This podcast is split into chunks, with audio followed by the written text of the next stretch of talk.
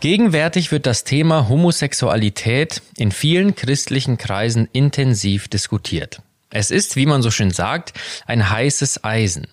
Denn bei kaum einem anderen Thema hat sich der gesellschaftliche Konsens im Westen so schnell gewandelt wie bei der Frage nach der Beurteilung von homoerotischen Beziehungen. Und so sind mittlerweile nicht wenige Gemeinden mit dem Thema konfrontiert. Es erheben sich auch unter evangelikalen Christen Stimmen, die das bisher eigentlich negative Urteil über praktizierte Homosexualität kritisch hinterfragen.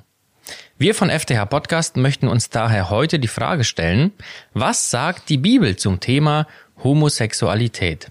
Hierüber spreche ich heute mit Professor Joel White. Er ist Professor für Neues Testament an der Freien Theologischen Hochschule in Gießen und hat vor kurzem ein Buch zu verschiedenen sexualethischen Themen und Fragen veröffentlicht, unter anderem zum Thema Homosexualität. Herr Professor White, ich freue mich sehr, dass Sie hier sind. Ganz herzlich willkommen. Dankeschön. Herr White, wir sprechen heute über Homosexualität. Wie eben schon angedeutet, es ist ein heißes Eisen. Auf jeden Fall. Äh, eine Frage vorab. Kennen Sie eigentlich persönlich Menschen, die sich zum eigenen Geschlecht hingezogen fühlen oder vielleicht sogar homosexuell verkehren? Oder ist das bisher für Sie eine rein akademische Auseinandersetzung geblieben?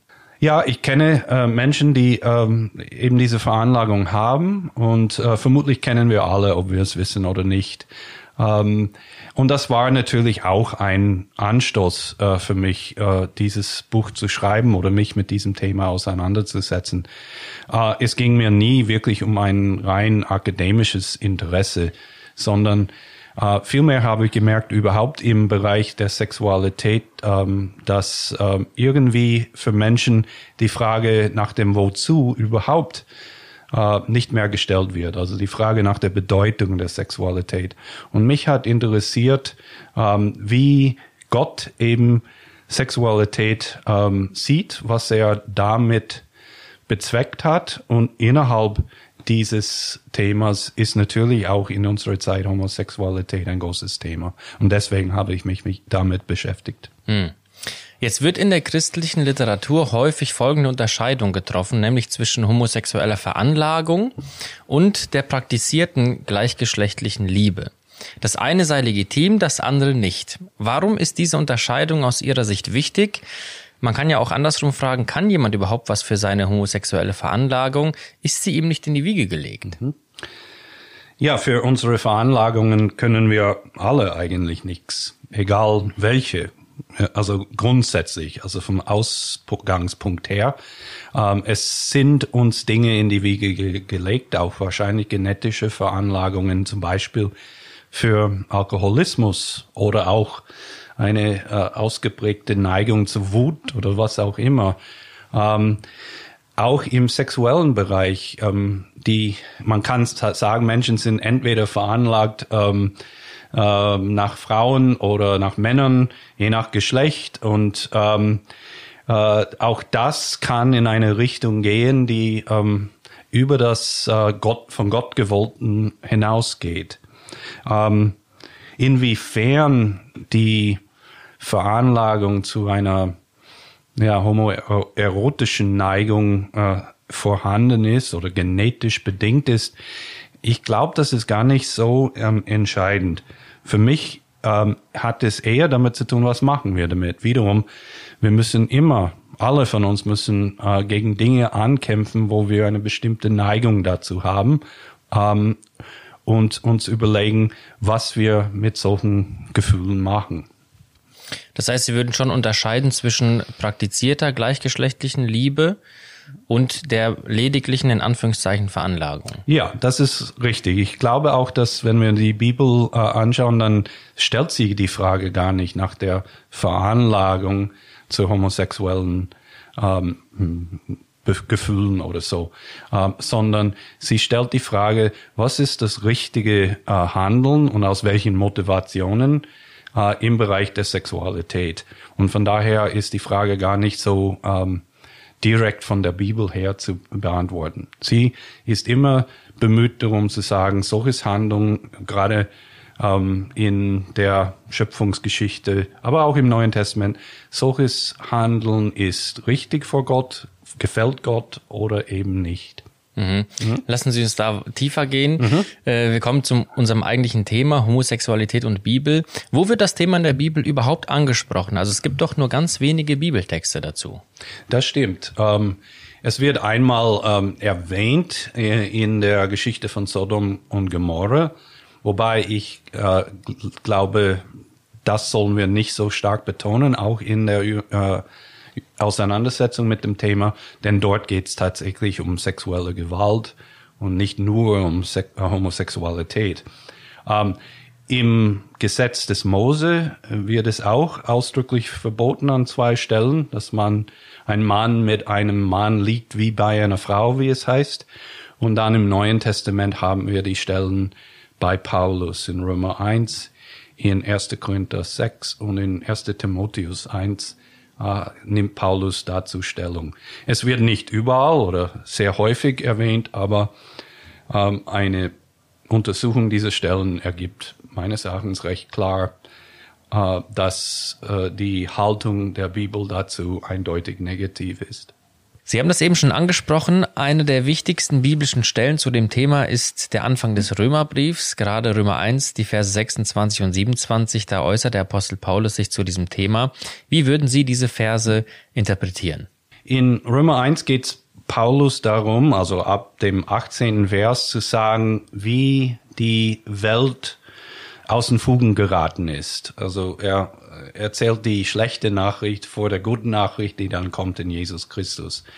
Und er meint, dass weil die Menschen, er spricht von der Menschheit hier immer wieder, dass die äh, Menschheit sich von Gott abgewandt hat, nicht, äh, äh, also seine Herrlichkeit und seine Macht nicht anerkennen wollten, ihm nicht äh, die Anbetung und Ehre geben wollten, die äh, ihm zusteht eigentlich und dass das negative Folgen für die Menschen hat. Und eine dieser Folgen ist für Paulus ähm, eine Verdrehung oder eine Verbiegung in unseren Begierden. Ja? Und als Beispiel nennt er die Homosexualität. Uh, es beginnt, indem er sagt in Vers uh, uh, 26, ebenso ihre Frauen, also unmittelbar vorher hat er gesagt, dass unsere Begierden verdreht sind. Und dann sagt er ebenso ihre Frauen oder eigentlich ganz wörtlich ihre Weibchen, ähm, also die Weibchen der männlichen Spezie. Also es, es ist ziemlich eindeutig hier, dass es um biologische Begriffe geht, ähm, haben ihre natürliche äh, Begierde oder ihre natürliche Lust eingetauscht äh, und ähm, sind anderen Weibchen, anderen Frauen nachgegangen. Und ebenso ihre Männchen. Wiederum ist das Wort hier das biologische. Das klingt natürlich im Deutschen ganz komisch.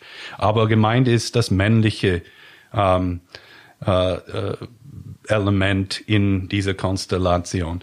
Und äh, eben äh, äh, selbst sie, sie haben die natürliche Begierde ähm, gelassen und ähm, sind entbrannt mit Begierde für andere Männer.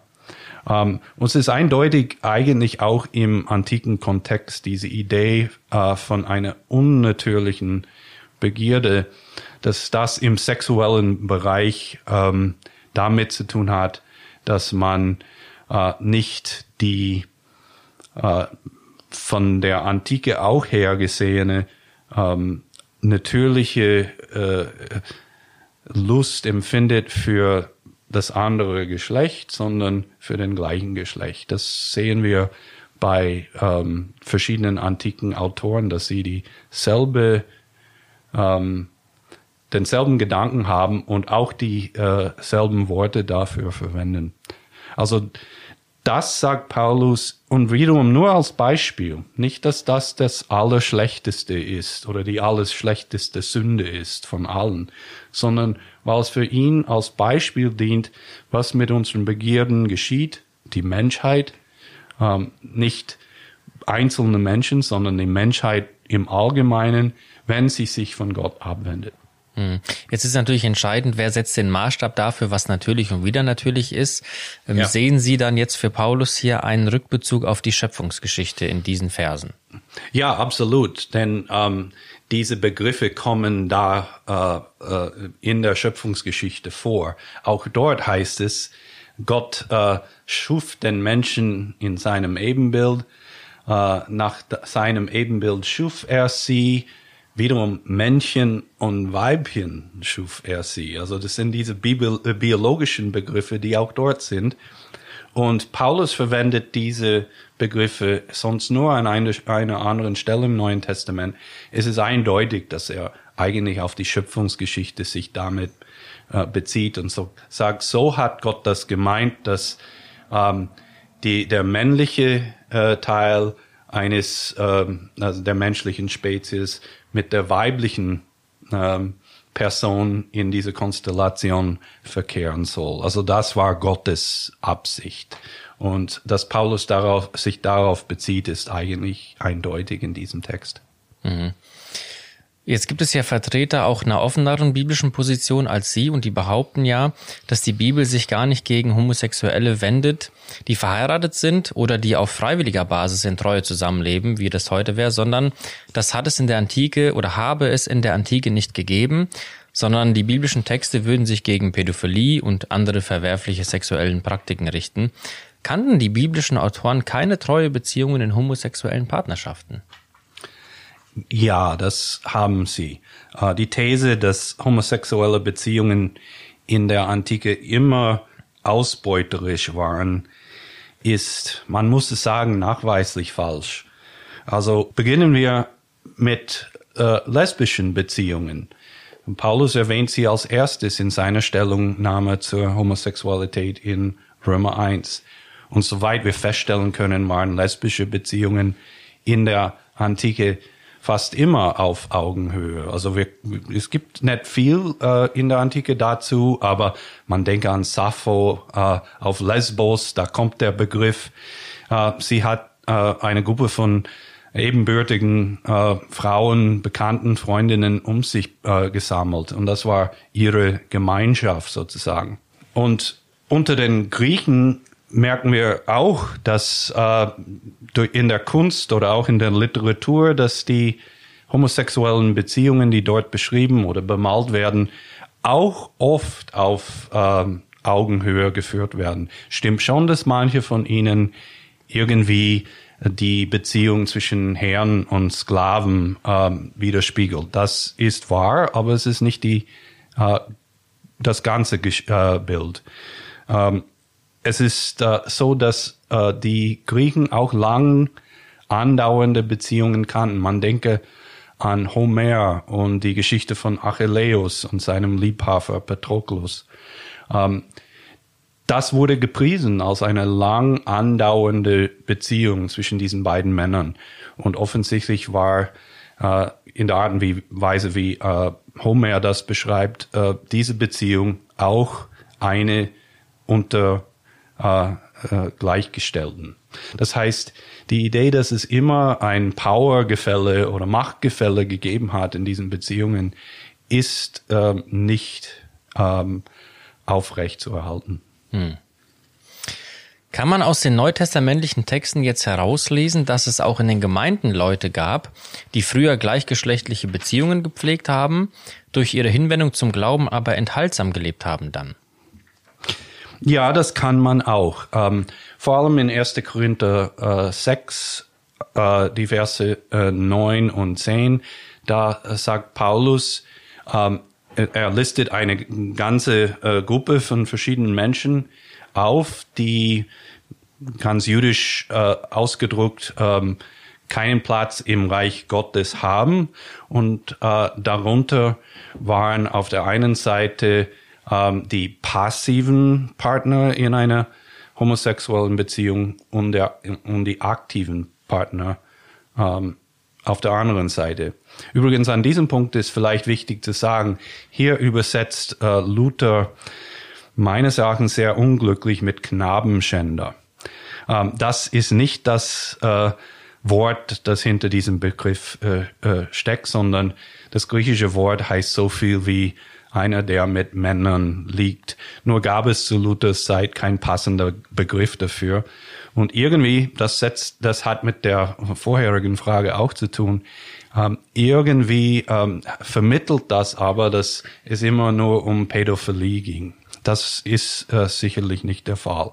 Aber auf jeden Fall in der Gemeinde in Korinth gab es solche, denn Paulus listet diese äh, äh, beiden Gruppierungen auf, zusammen mit anderen Sündern, das will ich immer betonen, mit den Götzendienern, mit denen, die ähm, geldgierig sind und so weiter, ähm, auch mit anderen ähm, sexuellen Sünden, Unzucht zum Beispiel oder Ehebruch werden genannt. Und dann sagt er aber, und solche wart ihr. Das heißt, es gab sie in der Gemeinde, aus diesen Hintergründen sind sie gekommen. Die waren ja alle Heiden vorher oder die meisten davon ähm, und haben entsprechend ein äh, ganz unchristliches Leben geführt sozusagen. Ähm, jetzt sind sie aber zum Glauben gekommen und in der Gemeinde äh, merkt Paulus, ähm, dass sie das hinter sich gelassen haben. Sie haben die Botschaft äh, verstanden und auch die moralischen Ansprüche, äh, die damit einhergehen. Jetzt gibt es folgende Argumentation der Position, die sich für eine Segnung von einer homosexuellen Ehe ausspricht. Und zwar, der Apostel Paulus rät ja im ersten Korintherbrief allen Ehelosen dazu, dass sie heiraten sollen, wenn sie sich sexuell nicht enthalten können. Mhm. Übertragen auf unser Thema bedeutet das, ja, also da ist jetzt auch jemand vielleicht homosexuell und der empfindet so und er kann sich sexuell nicht enthalten. Legitimieren diese Verse dann nicht eine Eheschließung von gleichgeschlechtlichen Partnern? Die äh, kurze Antwort darauf ist nein. Also erstens in dieser Stelle ist es ganz klar, dass Paulus von Männern und Frauen spricht. Ähm, ähm, das setzt er einfach voraus.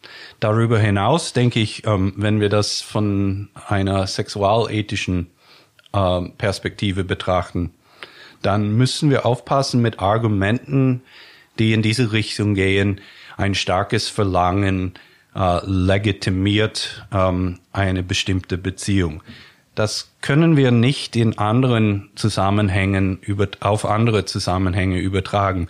Man denke an das starke Verlangen, das manche Menschen haben nach Sex mit Kindern. Das geht überhaupt nicht, ja. Oder nach mehreren Frauen gleichzeitig. Oder auch ein Thema, das in der Bibel äh, im Alten Testament ähm, ähm, erwähnt wird, ziemlich häufig mit Tieren. Ja? Ähm, nun weiß ich, das wird ähm, viele Menschen aufregen, dass man Homosexualität in Verbindung mit diesen Dingen setzt. Das will ich auch nicht tun. Ich will nur aufmerksam machen, dass das Argument das gleiche wäre. Ein starkes Verlangen nach einem bestimmten Objekt meiner Begierde bedeutet nicht biblisch gesehen, dass äh, die Beziehung dadurch äh, legitimiert ist. Jetzt hat ja die römisch-katholische Kirche erst neulich wieder die Segnung von gleichgeschlechtlichen Lebensgemeinschaften abgelehnt und die klassische Ehe von Mann und Frau verteidigt. Wie stehen Sie zur Segnung von gleichgeschlechtlichen Partnerschaften? Ja, ich finde äh, die äh, Stellungnahme des Vatikans äh, zu diesem Thema ganz interessant. Ähm, auf der einen Seite ist das von, von ihrer Sakramentenlehre abgeleitet, das würde ein protestantischer Exeget ganz anders sehen.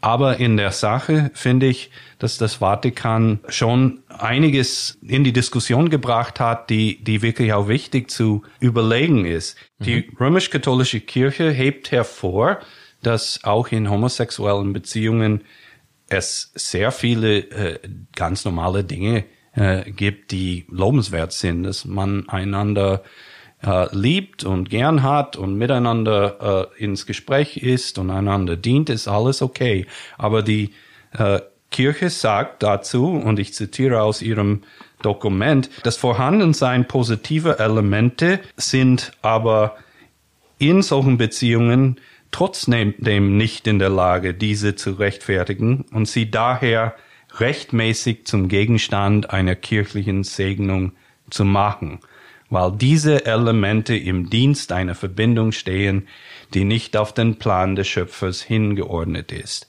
Ich zitiere, zitiere hier aus dem Dokument. Und das finde ich ist eine schöne Formulierung. Es ist nicht auf den Plan des Schöpfers orientiert. Also Gott hat einen Plan für die Sexualität. Er macht das auch klar im ersten Buch Mose, in der Schöpfungsgeschichte. Und ähm, Beziehungen, die diesem Plan nicht entsprechen, sind nicht von Gott äh, gewollt. Sie finden bei ihm kein Wohlwollen und deswegen können sie nicht äh, gesegnet werden. Also das ist die äh, Argumentation, ähm, die hier ähm, hinter dem Dokument steht.